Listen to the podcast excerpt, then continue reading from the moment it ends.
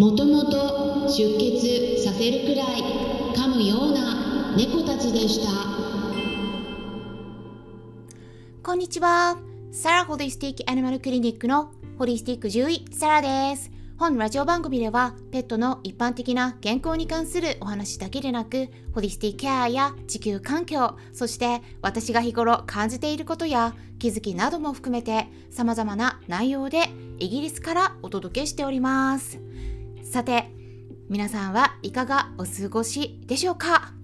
最近ですねクラブハウスからも私の配信を聞いてくださっている方が増えています。まあ多くの方は Apple Podcast の方で聞いてくださっているみたいなんですけれどもヒマラヤとかスタンド FM ラジオトーク Google Podcast Spotify そしてアンカーなどからも同時配信を行っていますのでもしも聞いている方がいらっしゃったらねどこからでも OK なので他の方もし興味のある方がいらっしゃったら是非ご紹介いただけたら嬉しいです。まあ、今日はですね、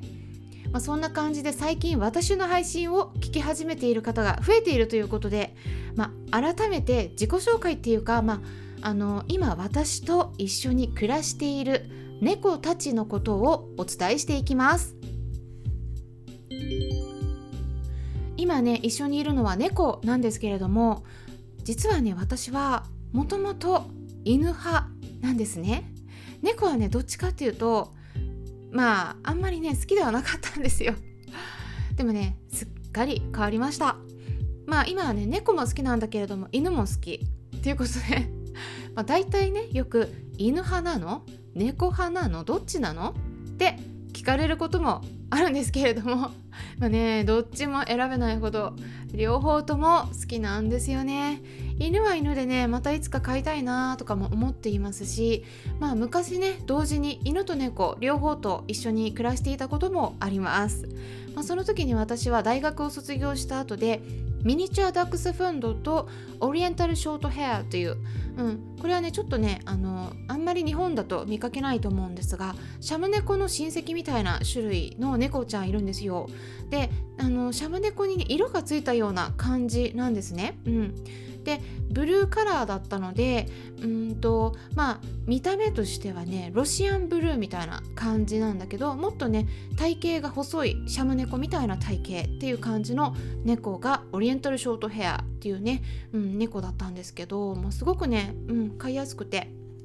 本当にお利口さんの子でね二十歳まで生きたんですよ。ね、ダックスの子はね、うん、18歳まで行きました、まあ、他にもシェルティとか柴犬も飼ってたこともあったりあと文鳥もねあの小鳥も飼ってたりとか、まあ、動物全般的に好きなんですけれどもね、まあ、それぞれの動物にはそれぞれの特徴とか良さがありますよね。で今一緒にいる猫たちとの出会いについて今日はねお話ししたいと思うんですけれども。まあね2頭飼ってるんですけど兄弟猫でオス猫ですね。今からね出会いはもう約11年前になります、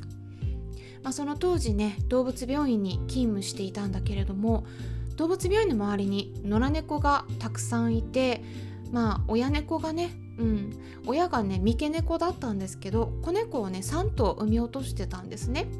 で育ててたんですけど、うんまあ、その動物病院の院長先生の方針で、うん、その三毛の親猫は避妊手術をするってことでね。で他の子猫たちは引き取って、うん、あの虚勢避妊をしてね里親を見つけようってことになりましてね、まあ、白黒の猫2頭と三毛猫1頭、まあ、合計3頭の猫たちをね動物病院に入れてで、まあ、23ヶ月くらいだろうなっていうタイミングでうん、あのワクチンを打ってでそこから動物病院にねずっといるようなにな感じになったんですね。で里親募集をねしてたんですけれどもまずねやっぱね 引き取られたのが三毛猫だったんですね。まあ、こういう時ねだいたい見た目で選ばれてしまうんでどうしてもね白黒の猫とか黒猫ちゃんはね残りやすいんですよ。まあ最近ねインスタ映えしないともね言われるんですけども悲しいことに。特に目の周りが黒かったりするとこれワンちゃんでもそうなんですけどあの目がねどこにあるかが分かりにくいんですよね。だからうちの猫もねあのうんまあカメラ嫌いっていうこともあるんですけど表情がいまいちっていうのもあるんですけど あんまり私のねインスタでうちの猫もね写真載せてるので興味のある方は見ていただければと思うんですけどあんまり表情も良くなくて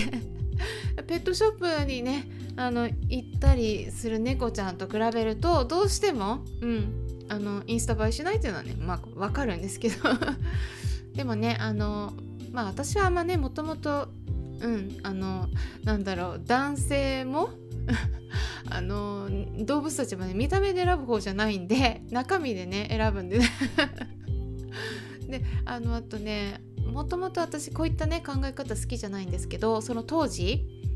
日本の動物病院だと貧血の猫ちゃん、ね、患者さんを助けるためにとかあと看板猫がいた方がいいとかそういった理由でね動物病院の中でワンちゃんとか猫ちゃんをね飼ってたりしてたんですよね。で今もねそういう風にやってる動物病院もあるんだとは思うんですけれどもちょっと私ね倫理的にちょっとそういうの抵抗がありましてあのいくらね貧血になったワンちゃん猫ちゃんを救うためとは言ってもね、まあ、病気だから輸血してもねまた数値が下がってまた必要になるみたいなことがあった時に同じ猫ちゃんとか同じ子が連続でね血が取られたりとかするのを見ててやっぱりねこれちょっと負担じゃないかなとかね思ったり猫とかもねずっと毎日ケージの中だけで過ごしてる子もねこれは勤めてた動物病院に限らず他の動物病院でもねあのちょっとこういうのはね動物福祉で良くないなとか思っていたんですが、まあ、最近はまああのその辺考慮されて、うん、動物病院で飼うっていうんじゃなくて他の飼い主さんが飼ってるワンちゃん猫ちゃんに協力してもらうっていう、まあ、そういう方針に日本もね変わってきてると思うんですけれども、うん。まあ、私が今一緒に暮らしている猫たちは、うんまあ、里親募集してもね全然引き取られなかったんで、まあ、じゃあ 輸血のために利用できるんじゃないかっていうことでね、まあ、動物病院でもねしばらく飼われてたんですよね。でもあのワクチン打って2人ともオスだったので去勢手術をする時に血液検査をした時に血液型も調べたんですねそしたらね2人とも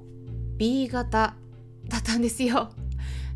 だいたい猫ちゃんってね A 型が多いんですね。うん。かなり多いので B 型になるとね B 型の猫ちゃんが貧血になった時にはうん、血液は渡せるんだけどそういったことってねかなり稀になってくるんで 稀な血液型なんですね B 型って。だからね B 型の猫だったらあんまり使えないっていう風にね、うん、そういうの言われてしまったんですね。うん、でだからね、まあ、ずっとね里親さん募集してたんだけどでももうね2人とも、うん、ずっとケージの中で過ごしてて出る時はどんな時かって言っても嫌なことされる時もうワクチン打つ虚勢手術をするとかね輸血まあ輸血はしてないけどね。まあそんな感じでねあのずっと入れられていてであのねちょっと暴れることもあったんで、うん、カルテに攻撃性あり要注意ってね赤文字で書かれてたんですよ2人とも。だからスタッフさんの間でもね誰が引き取るっていう風になった時に誰もねいなくて引き取りたがらなくてねで私はねずっとかわいそうだなって思ってたんだけどうん猫アレルギーがあって触れるとね目とか顔とかすごく痒くなってマスクもねよくつけてたりしてたんでちょっと買えないなとか思ってたんですね。で里親さんとしてね募集して希望する人たちがねあの3件くらいご家族いらっしゃったんだけど猫たち見せても 全然慣れない感じでこう出そうとしてもね爪を出すような様子を見せたりとかもしてたんで結局ね皆さん最後にはこう「あもう少し考えます」って言われてね帰ってく感じだったんですね。でもそうこうしてるうちに虚勢手術してから今度ね2人とも血尿が出るようになっちゃって膀胱炎にもなってで血症が見つかったんでそういうね専用のフードを与えないといけないっていうことでもうこうなっちゃうとね性格もね慣れづらい。そしてねあの顔もね あのちょっと血糖症のようなねあの見た目ではない。で病気がある。こうするとねもう里親になりたがる人もね全然いなくてもう1年の間もずっとねほとんどケージで過ごしてたんでもう扉の前に行ってもね扉開けても出たがらないような感じだったんですね。で私もね猫アレルギーあるしでだからねちょっと引き取れないって思ってたんでもうずっとあの壁を作ってねやっぱりあのあんまり気持ち入れちゃうと自分が苦しくなっちゃうからでだけどどうしようかなとか思ってあのねちょっとあのスタッフの一人として接してたんだけどちょっとさすがにもうかわいそうだと思ってうん。で猫アレルギーなんだけどちょっと試しに、うん、どうなるかっていうので